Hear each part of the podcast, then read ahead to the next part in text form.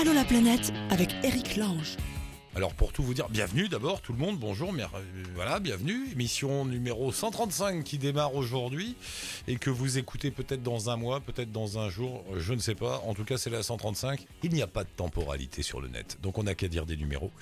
Euh, alors je sais pas trop qui on va réussir à voir. Il y a Elinor qui nous attend au Canada, je crois qu'elle est à Ottawa. Euh, notre ami Corentin au Mexique, euh, qui a là aussi, il y a Sophie. Euh, Sophie, Sophie qui sillonne le monde, voilà, souvenir d'ailleurs, c'est son blog. Et, et, et Pierre peut-être en Guyane aussi, voilà, ça fait du monde, je sais pas comment on va s'en sortir, on verra. Euh, mais on démarre avec Audrey de toute façon. Allô la planète avec Chapka. Bonjour Audrey, bienvenue. Merci. Allô Audrey, oui, parle bien dans le téléphone, c'est bizarre, ça, ça marche pas bien. Audrey? Ah, pourtant je, je- ça marche bien sur mon Skype. Ah voilà, ah, c'est Skype, d'accord, bah là ça marche bien. Ouais. Euh, tu- alors j'ai pas tout compris avec ton histoire. Tu, tu es à Montréal Oui, tout à fait. avec ton ami qui s'appelle Michael, enfin je crois. Oui, Voilà. c'est ça. Chaque fois, je me demande toujours si je vais faire une gaffe, si peut-être qu'ils sont engueulés la veille, tu sais me dire, non, c'est plus mon ami. Ok, pardon. Je amoureux. Bon, ça va. Euh, c'est quoi Alors, vous, vous êtes français tous les deux et vous êtes vous êtes installés au Canada? Oui, en fait, on est parti euh, en PVT il y a plus d'un an puisqu'on est arrivé à Montréal le 2 février 2016. D'accord. Et qu'est-ce qui vous a pris Euh, L'envie de bouger, l'envie de, de voir autre chose? Oui, c'est ça. Ben, en fait, moi, j'avais déjà habité en Angleterre il y a de ça quelques années. Puis, j'ai rejoint Michael qui habitait à Paris. Et euh, je pense que la, la bougeotte m'a reprise peu de temps plus tard puisque j'ai à peine terminé mon master. Je lui ai dit, viens, on s'en va. Et puis, euh, écoute, euh, on en a parlé un petit peu et on a décidé que ce serait le Canada le regagnant. Donc, on a commencé les démarches de PVT. Ça nous a pris quand même presque neuf mois avant de l'avoir tous les deux. Et on est parti quelques mois plus tard. C'est difficile d'avoir un PVT. C'est pas simple. C'est il y a un coup de chance, non? Ben, un peu, en fait, c'est malheureusement c'est une loterie. Il n'y a rien à préparer, on n'est pas sélectionné. C'est en fait euh, c'est ce qu'ils appellent un petit peu. euh, Alors maintenant c'est différent. Nous, on a à l'époque c'était encore euh, trois sessions et puis ils piochaient donc trois fois. Euh, à peu près euh, presque 6400 candidats, je crois. Maintenant, c'est un petit peu plus. Euh, maintenant, c'est un bassin, puis ils piochent un petit peu quand ils veulent, mais c'est ça. C'est au petit bonheur la chance. Euh, si on est pioché, tant mieux. Si on n'est pas pioché, des fois, moi, je connais des amis qui le font depuis trois ans, qui n'ont jamais été sélectionnés. Mais le PVT, ça dure un an? Non, depuis, euh, depuis 2015, donc c'est le PVT qu'on a eu, ça dure deux ans. Ah, voilà. Euh, Voilà. L'installation au Canada, les premiers mois, c'est difficile, c'est compliqué? Ça se passe comment? Pas, bah non, c'est pas compliqué. Écoute, je pense qu'on a mis comme cinq jours. En fait, on, a commencé des visites d'appartements. On en a fait quatre en une journée. Et puis, la dernière était la bonne. On a eu notre appartement dans la foulée. Euh, les loyers, euh, comparés à Paris, sont beaucoup moins élevés. Donc, euh, beaucoup plus facile de s'installer. Euh, puis après, tout a été très vite. On s'est vite installé. Moi, j'ai trouvé du travail un mois plus tard. Attends, je fais, un petit- attends, je fais une petite parenthèse sur les appartements parce que bon, tu Ouais. compares avec les prix de Paris, donc c'est un peu moins cher que Paris. En revanche, comment ça se passe? Parce qu'à Paris, pour trouver un appartement, il y a quand même la croix et la bannière. Il faut avoir des dossiers gros comme ça. Il faut aller déterrer trois grands-pères pour avoir leur caution. Euh, Enfin, tu vois ce que je veux dire C'est histoire de Ouais. dossiers et tout. Au Canada, tu arrives avec ton PVT en poche et tu as le droit de louer. Exactement. Alors en fait, euh, quand on est normalement, ce qu'ils font, c'est qu'ils demandent en fait une enquête de crédit, euh, ce qui est un peu compliqué quand on arrive au Canada, puisque bien sûr on n'a pas d'historique de crédit. Donc généralement les propriétaires, même si c'est interdit au Canada, demandent une garantie d'un mois de loyer pour euh, pour garantir euh, si jamais il y a une, une casse ou un problème, euh, voilà quoi que ce soit. Mais non, nous, on a juste montré euh, l'argent qu'on avait sur le compte et puis il nous a tout de suite fait confiance. L'histoire du crédit, oui, c'est un truc un peu bizarre qu'on a du mal à comprendre ici, mais ça se passe aussi aux États-Unis. C'est plus tu as de crédit, plus on te fait confiance. Ce qui peut paraître paradoxal, puisque plus tu as de crédit, plus tu rembourses des dettes, donc moins tu as d'argent. Mais ça marche pas comme ça à la base. C'est, en fait, plus tu as de crédit, plus tu es solvable. C'est ça que ça veut dire. Ben, en fait, là, nous, c'est un petit peu différent parce que bien sûr, on fait pas, on fait pas de, de crédit, euh, on n'a pas fait de crédit au Canada. En fait, euh, le, ce qui est un petit peu différent, c'est qu'ici, on a deux cartes de crédit. On a une carte qui est une- ce qu'ils appellent une carte de débit et une carte de crédit, Ouais, qui en France euh, est dans la, la même carte. Euh, et puis en fait, plus euh, on paye avec cette carte de crédit, donc du coup, plus on a des entre guillemets des bons points de crédit, mieux c'est. Donc euh, s'ils voient qu'on paye et qu'on rembourse tout de suite, qu'à chaque fois on a les fonds etc., et qu'on jamais, qu'on n'a jamais du mal à rembourser entre guillemets notre crédit sur la carte. Mmh. C'est ça qui nous fait gagner des points. Mais cela dit, ils vous ont demandé juste, enfin, tu dis parfois on demande un mois de caution, mais c'est rien. Quoi. Ici en France, on demande un mois de caution et puis il y a tout le reste derrière, hein, les trois grands-pères à déterrer, tout ça. Ouais, c'est ça. Non, non, ici, ils font vraiment confiance. Euh, voilà, c'est dans la mentalité. Puis euh, les Français sont généralement connus pour être des bons payeurs, donc euh, ils ah. font quand même relativement confiance. C'est la première fois qu'on me dit ça, que les Français sont des bons payeurs. Surtout garder là cette réputation. Mais non, non, mais c'est bien. Est-ce que du coup, en contrepartie de cette facilité de trouver un appartement, est-ce que ça veut aussi dire que tu peux être viré de ton appartement plus facilement? Non, en fait, il n'y a pas euh, ce qu'on appelle euh, la trêve hivernale, etc., comme en France. Euh, mmh. Bien sûr, bah, ça nous a enfin, ça nous arrivait, non, on en a parlé avec notre, notre ancien propriétaire, puisqu'il devait mettre à la porte des, des locataires qui payaient pas, puis qui s'occupaient pas très bien de leur appartement. Non, il y a quand même des démarches. Il hein. faut passer devant euh, faut, faut, demander déjà une enquête sur la personne, ensuite il faut lui envoyer un courrier, etc. Puis suite à ce courrier, on a le droit euh, de demander à la personne de partir. Non, il y a quand même des démarches. Euh, on peut pas nous dire du jour au lendemain, euh, tu quittes ton appartement. Comme, par contre, ça peut se faire dans le dans le travail. Ah oui, alors ben on y arrive au boulot parce que tu as un petit, une petite réflexion sur ton blog où tu dis attention, le Canada, c'est pas l'Eldorado. On ne vous attend pas en ce qui concerne le travail. Personne vous attend. C'est ça, exactement. en fait, euh, voilà, alors euh, bien sûr, il y a toujours les émissions euh, de télé qui te montrent le Canada comme l'Eldorado, mais bien sûr, il y a plein de travail. Venez, alors oui, il y a du travail, mais il y a du travail manuel, c'est-à-dire que la plupart des gens ici arrivent, ben, en tout cas nous, les gens qu'on côtoie, arrivent avec euh, un background euh, école plus tout, tout le monde de la communication et du digital. Ben non, en fait, on est beaucoup. Donc, eh euh, euh, moi, je connais des amis, ils n'ont toujours pas trouvé euh, ben, de travail dans leur, dans leur branche parce que c'est compliqué. Moi, j'ai eu de la chance. j'ai rencontré quelqu'un qui est bourguignonne ici et je suis aussi bourguignonne. Et je pense qu'en fait, on a eu un coup de cœur et puis j'ai trouvé mon travail comme ça. Tu vois, l'esprit communautaire bourguignon, ça marche. La diaspora, on ne parle pas assez de la diaspora bourguignonne, mais, mais elle est là. Euh, et, tu travailles dans quoi du coup? Euh, Je suis en agence événementielle et puis on a un, bureau à Montréal et euh, un bureau à Paris qui existe depuis quelques années, tenu par des Québécois. d'accord. Ah oui, ils ont mis les Québécois à Paris et les Parisiens au Québec, d'accord. Pourquoi pas C'est ça, exactement. et, et, Michael, il a trouvé du boulot? Non, tu m'as dit? Si, je sais plus. Oui, alors, Mickaël, il a mis un petit peu plus de temps. En fait, moi, j'ai commencé euh, en boulangerie trois semaines. Et puis, euh, je pense que le fait de se lever à 4 heures du matin, ils se sont dit, bon, celle-là, elle en veut, on va la prendre.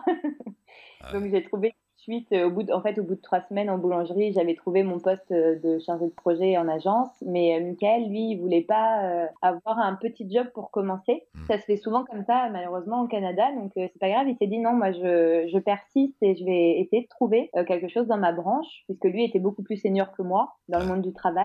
Donc, il a trouvé au bout de quatre mois. Euh, il a déjà fait un mois en tant que consultant. Il avait été placé par une agence de placement. Puis après, dans la foulée, ils lui ont proposé un contrat euh, d'un an. C'est pas mal, tu dis que c'est pas l'Eldorado et que c'est difficile, mais n'empêche, vous trouvez un appartement en cinq jours, vous trouvez du boulot, c'est pas si mal quand même.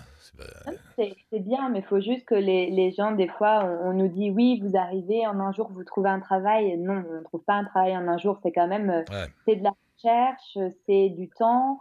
Euh, voilà, il y a des déceptions, on ne trouve pas du premier coup, euh, on est beaucoup sur le marché. Puis ça, faut le savoir, généralement, les, les gens le disent pas forcément.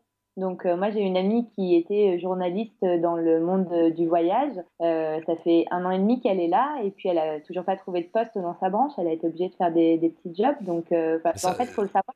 Mais ça, c'est un peu le problème des PVT un peu partout. C'est pareil en Australie, en Nouvelle-Zélande. T'arrives, oui, il y a du boulot, mais tu ramasses des radis dans un champ ou tu fais la plonge dans un resto. Exactement. ouais, mais il y en a. Bon, ouais, si. Bah écoutez, c'est bien. Et, du coup, euh, la vie est belle à Montréal. Tu dis que c'est une grande ville avec de la nature dedans. Voilà. c'est ce qui nous a euh, un peu émerveillés quand on est arrivé. je crois que j'ai dit à Mickaël, un des premiers jours où on était à Montréal, regarde, on voit le ciel.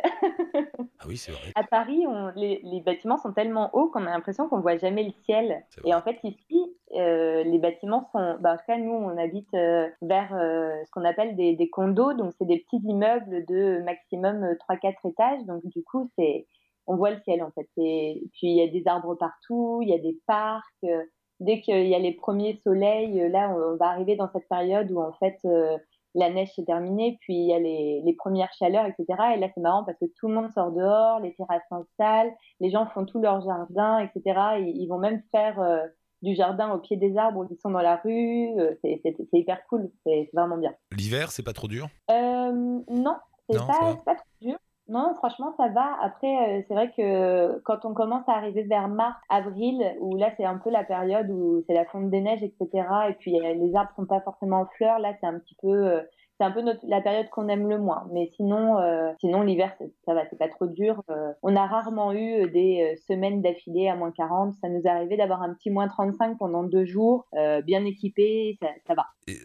Alors, vous, vous avez du coup, vous avez monté un blog, hein, Refuse to Hibernate. On refuse d'hiberner, ce qui veut dire à travers ça, c'est pas forcément sur l'hiver ce que vous voulez raconter si j'ai bien compris, c'est plutôt refuser de, de s'enterrer dans son terrier et, et, oser aller voir ailleurs, dans votre cas, aller voir le Canada. Bah, c'est ça en fait, mmh. c'est oser, euh, bah, oser, bah, oser faire ce qu'on a fait en fait quand on était à Paris, c'est-à-dire qu'on avait tous les deux euh, euh une situation, euh, bah, on était installés dans, notre job, on avait notre appartement, etc. à Paris, nos amis, notre famille, puis d'un seul coup on s'est dit, ben stop, en fait on plaque tout, puis on va tout construire ailleurs. Et puis ça se fait très bien. En fait, on l'a testé et approuvé. C'est, entre guillemets, assez facile de, de, tout plaquer et de reconstruire ailleurs. Finalement, ça marche, tu vois. Hein. Ouais, et, vous réussissez à vous balader encore parce que vous, vous parlez un peu de voyage sur le blog. Je vois qu'il y a un papier sur Marrakech, un papier sur Boston. Euh, vous avez le temps un peu de vous promener? Ben Écoute, là, on revient. Il n'y a pas si longtemps, on était au Mexique. Ah bah voilà, la vie. Hein. Euh,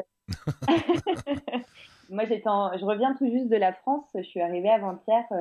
j'étais au, au salon des blogueurs à Saint-Malo, le We Are Travel. Euh, voilà, non, non, on réussit à, on réussit à se balader. Euh, on se fait encore régulièrement. On essaye de se tenir à au moins un week-end, deux week-ends par mois pour, euh, bah pour euh, voir les alentours. Donc non, on, on réussit. C'est assez facile ici. La, le coût des locations de voitures et de l'essence est, est, peu cher, donc c'est facile de prendre une voiture et de se balader. donc, faut en profiter. Et puis il y a les, les États-Unis juste en dessous, donc on peut se changer. Et puis il y a des liaisons aériennes avec le sud, avec bah, le Mexique ou les Caraïbes, qui sont pas chères du tout, il paraît. Tu peux aller te faire. Cuba, Miami, le Mexique, c'est tout à fait euh, envisageable. Même après des, des, petites villes aux États-Unis qu'on pense pas forcément, mais oui, c'est facile d'aller à, je sais pas, par exemple Nashville, euh, Philadelphie, euh, ça se fait très bien. Donc bon, après l'avion est un petit peu plus cher, ça c'est sûr que quand on commence à prendre la voiture puis à à bouger à droite à gauche, mais oui, ça se fait très bien. Puis euh, c'est sûr que quand on veut aller, euh, par exemple, à, à euh, Cancun ou Cozumel ou, ou vers Cuba, les prix des avions sont quand même très attractifs. J'ai vu, il y a une nouvelle compagnie aérienne qui s'est créée, qui part de New York pour aller en Martinique et en Guadeloupe. Il y a des billets d'avion à genre 100, 150 dollars. T'as pas vu ça? Ah oui, non, j'ai pas vu. Moi, j'ai vu euh, les compagnies pour aller en Islande. en Islande Non, mais c'est l'autre jour, on avait un auditeur, alors je te parle de ça il y a quelques semaines, qui était à Montréal aussi. Et euh, pour le lancement de cette compagnie qui faisait New York, euh, la Martinique, ils faisaient des billets d'avion à 70 dollars. Donc, ils ont pris une voiture, ils sont allés à New York. C'est pas très loin, Montréal, New York, c'est quelques heures de voiture. Ils ont pris une voiture, ils sont allés à New York et hop, ils ont, pris, ils ont passé le week-end en Martinique. Voilà. Ah, c'est ah, super. Renseigne-toi, il y a un plan pour aller en Martinique pas cher. voilà. Je vais me bon, bah écoute, ravi de vous avoir rencontré. Euh, bah, ma chère Audrey, on reste en contact. Je te mets dans le grand livre d'Allo la planète, assez comme Canada et M comme Montréal. Et puis on s'appelle de temps en temps, on prend des nouvelles, tout ça. Ok, merci beaucoup. Et on met le lien, bien sûr, avec votre blog. Merci beaucoup, Audrey. À très bientôt. Bonne journée. Merci toi aussi. Bye. Bye. Et nous allons tenter de prendre des nouvelles de notre ami Corentin qui a décidé un beau matin de s'exiler au Mexique. Salut Corentin, bienvenue.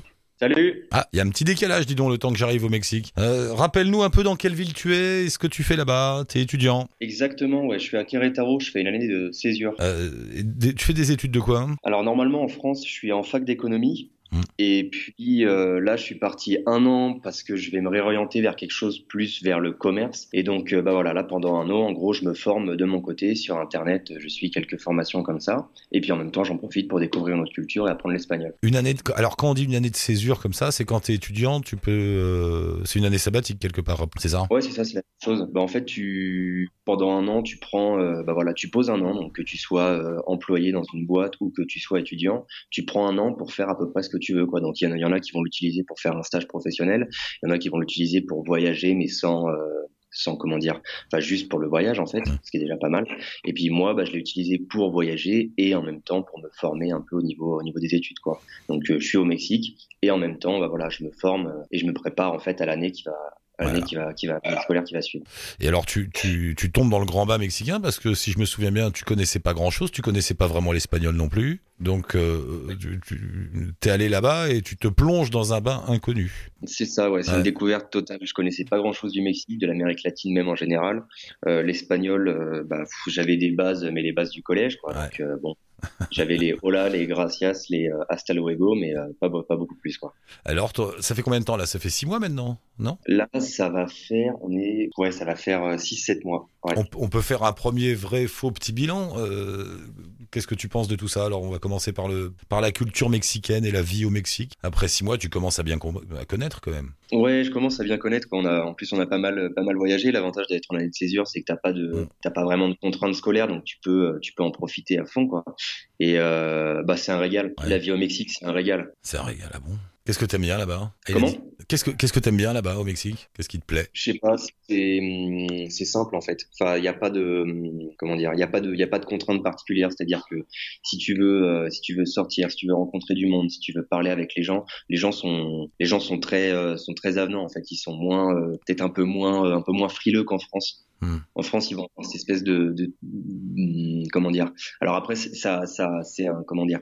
Ça, ça a du bon et ça a du mauvais parce que par exemple en France, ça fait que, enfin, voilà, mon expérience en France fait que, bon, j'ai effectivement plus difficile de parler avec des, des, des, inconnus. Mais après, bon voilà, quand tu vas créer une relation, ça va être une relation qui va être euh, qui va être durable, ça va être des, ça va être de vrais amis.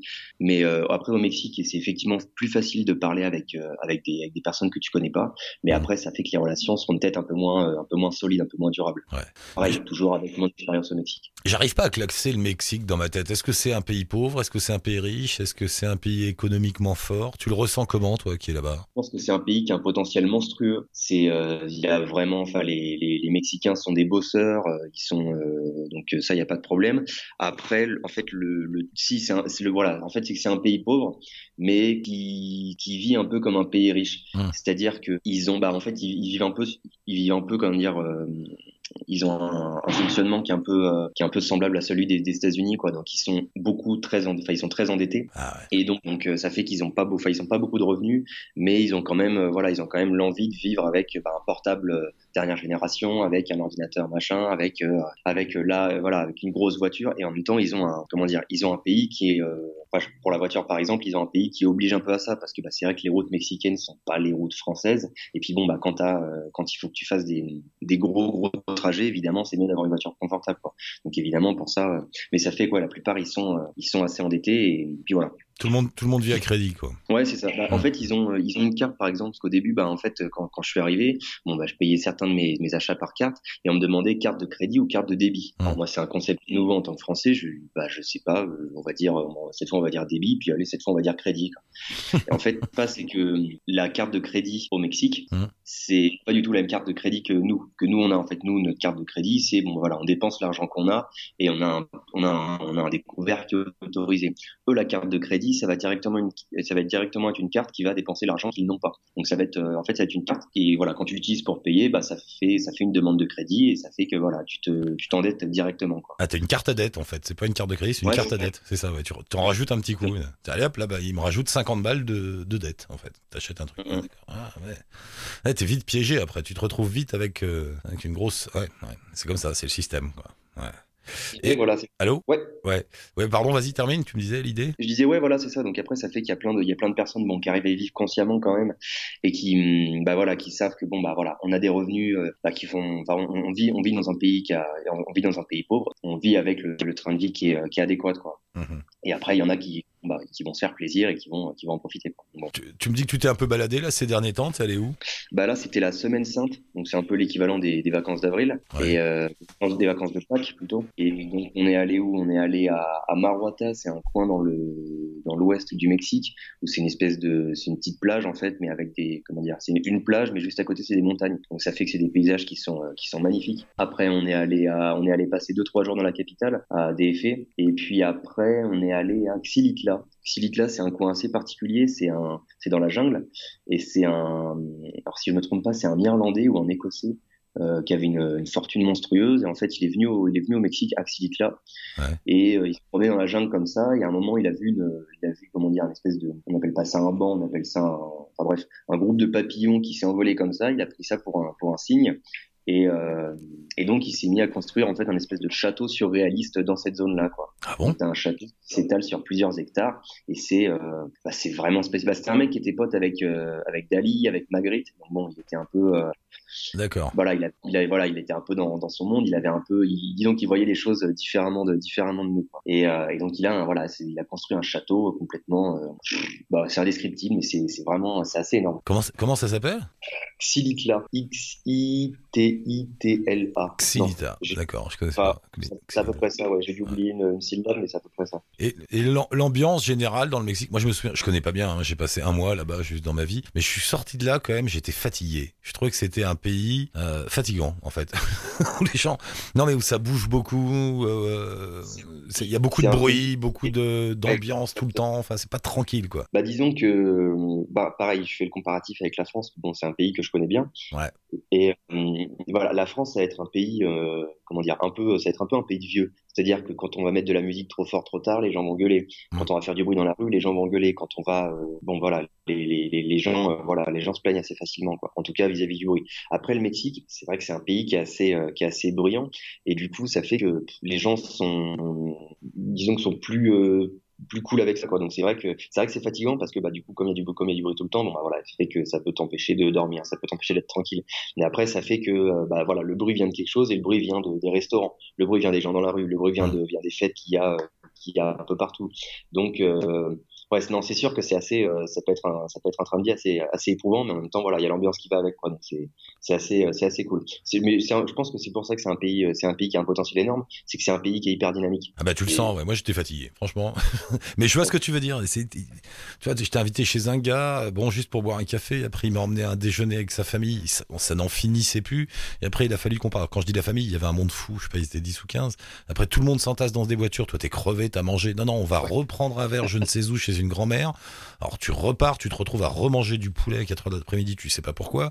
Et après, tu rien dire. Hop, faut revenir à la maison et on refait un dîner. Et vas-y les mariachis, les machins. Mais j'en pouvais plus, quoi, la journée.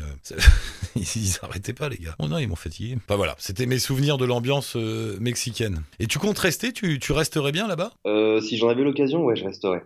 Après, bon, j'ai quand même quelques euh, quelques obligations en France que bon, bah, faut que je prépare mon année scolaire, euh, enfin l'année scolaire qui va suivre, l'année scolaire 2017-2018. Et donc, bah voilà, j'ai des entretiens, faut que je faut que je faut que j'aille démarcher des écoles, etc. Donc bon, bah, il faut que je il faut que je rentre en France. Mais après, bah, par exemple, là, si jamais euh, si jamais je suis pris dans la dans la filière que je que je vise, normalement, j'aurai un stage à l'étranger à faire. Et je pense que ah, bah, tu si jamais ah, voilà, si, si jamais j'arrive à, contacter des, des pros, des mecs qui sont dans un secteur qui m'intéresse au Mexique, je pense que je reviendrai. Enfin, ça me, ça me ferait, ça me ferait vraiment plaisir, quoi. Déjà parce que, bah voilà, j'ai évidemment sept mois, enfin, en un an, en un an de vie dans un pays, tu as le temps de créer pas mal de, de relations. Donc, j'ai rencontré des gens formidables et ça me ferait vraiment plaisir de les revoir. Et en plus de ça, parce que la vie, la vie ici est vraiment cool, quoi. Mmh. Donc, euh, après, c'est pas forcément un pays dans lequel je vivrais. Enfin, j'ai, évidemment, j'ai été amené à rencontrer pas mal de personnes qui, eux, se sont installées directement au Mexique et qui ont passé 4, 5, 6, 7, 8, 9, 10 ans peut-être. Moi, c'est pas forcément quelque chose qui me, qui me plairait parce que bon, bah, ça fait quand même, enfin, c'est un pays qui est quand même relativement éloigné de la France. Donc bon, ça, après, ça ça te coupe un peu, voilà, tous tes amis en France, toute ta famille, etc. Ça fait que ça, ça, ça t'éloigne un petit peu. Mais ça, c'est pas, disons que c'est pas propre au Mexique, quoi. Ce serait pareil aux États-Unis, ce serait pareil, pareil en Chine. Et le côté, non. Et le côté narcos, parce qu'on est quand même obligé d'en parler. C'est quand même un pays qui aujourd'hui est en partie euh, soumis à, à l'économie de la drogue et donc mmh. avec des cartels qui, qui qui tiennent des régions entières. Est-ce que c'est quelque chose dont on parle? Est-ce que c'est un sujet tabou? Comment, comment, comment ça se passe ouais, autour de toi? sûr, il y a une, disons que les gens, les gens en ont conscience. Donc après, euh, les gens, euh, bah voilà, les gens savent que bon bah c'est le Mexique, c'est un pays où voilà il y a de la corruption, les hommes politiques sont, euh, bah sont les hommes politiques au Mexique quoi. Donc bon il y a effectivement voilà il y a de la corruption etc. Après franchement moi dans la dans la vie de tous les jours je le ressens pas directement. On a assisté à quelques trucs quand même où bon c'était un peu euh, voilà il y a un an on, sortait de on sortait d'une fête par exemple. bon comme souvent dans les dans les fêtes surtout au Mexique. Il y a voilà, il y a eu il y a une bagarre qui a, qui a, éclaté. Donc bon bah pour l'instant rien de très étonnant. Le problème c'est que la bagarre a éclaté à, à 5 mètres d'une voiture de flic par exemple.